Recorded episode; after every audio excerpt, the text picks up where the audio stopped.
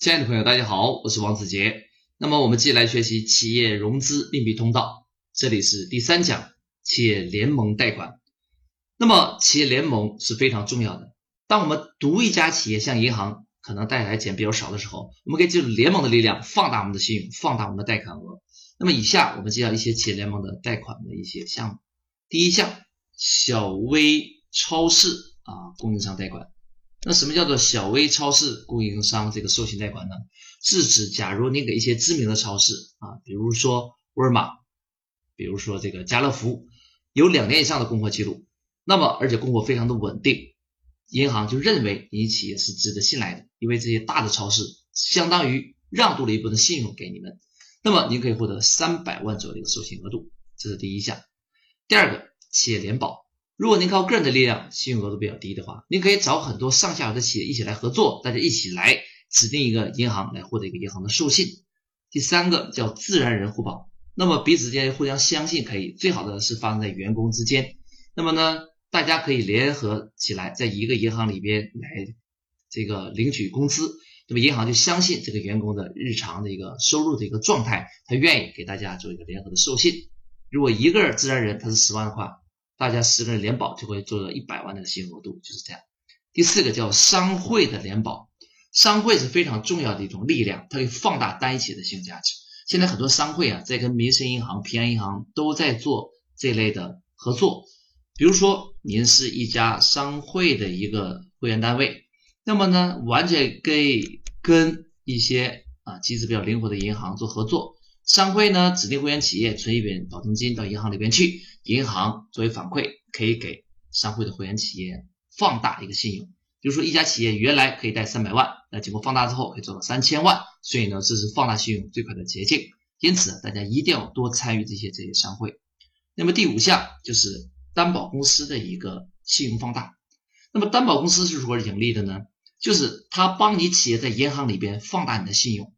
啊，所以担保公司准确来讲，它是一个信用的一个放大的公司，它一手啊链接起来我们的企业啊，帮企业做资金调查，另一手呢来链接银行。所以呢，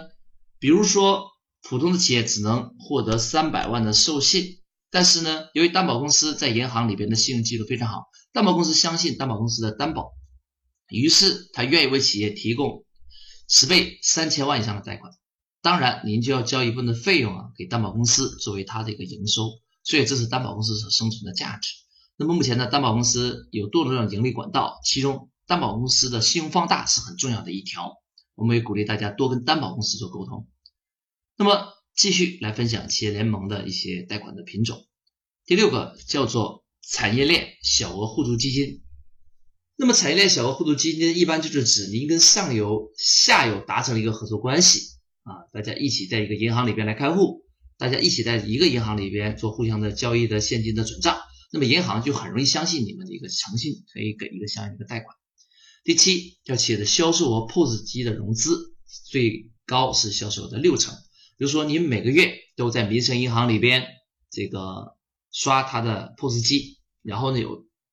付费的一个存底在那里，比如说呢，每个月您的这个银行里边的走的这个流水账呢是四百万元，那么呢，如果您申请 POS 机流水贷，那么它可以做到六成，就是百分之六十，那么呢，它可以贷给您的金额呢最高就是四百万乘以百分之六十，就是两百四十万啊，两百四十万。那么现在很多人呢就是专门帮企业做这个流水信用的，他们也是。跟有银行有合作关系也是非常不错的一个资源啊。接下来第八项啊，接下来就是第八项，那么叫圈链授信。什么叫圈链授信呢？它是指啊，您参与了产业链、商会、商圈，利用商会、商圈的资源呢，放大您的信用，跟前面所说产业链类似的地方。第九个叫做政府贷款啊，政府项目的贷款。比如说，您所做的一个产业是符合政府的扶持的一个产业方向啊，关键就是扶持的。于是呢，政府愿意就您扶持的这个板块呢，给您优先的一些政策支持啊，甚至政府愿意补贴您的利息。那么这个钱呢，相当于成本就很低的了。所以您在做产业发展的时候啊，一定要了解政府的一个鼓励政策方向，不仅能获得贷款，甚至可以直接获得这个政府的一个扶持基金啊。很多地方政府都有几十万、是上百万的扶持基金，是值得我们去争取的。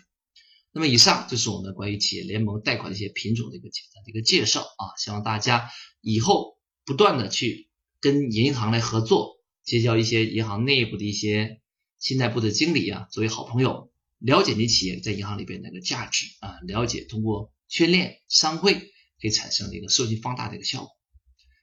因此在此啊，我们还要反复强调一个观点，就是人脉的重要的价值。因为所谓的企业联盟核心就是构建我们的一个人脉的一个圈子啊，正因为大家的彼此信赖，所以呢，这个人脉圈子才愿意彼此合作，放大我们的信用。如果您没有参加任何圈子，彼此之间又不是很了解，那么谁也不敢为你提供一个商会圈子一个担保。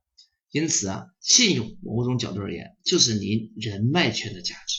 啊，因此。我建议您还是要不断的去经营您的人脉圈，放大您的信用，一定要多参加一些这类的商会活动，跟他们彼此合作，共同受益。那么最后就是布置我们的作业，没有作业就没有真正的学习。那么作业几项，第一个，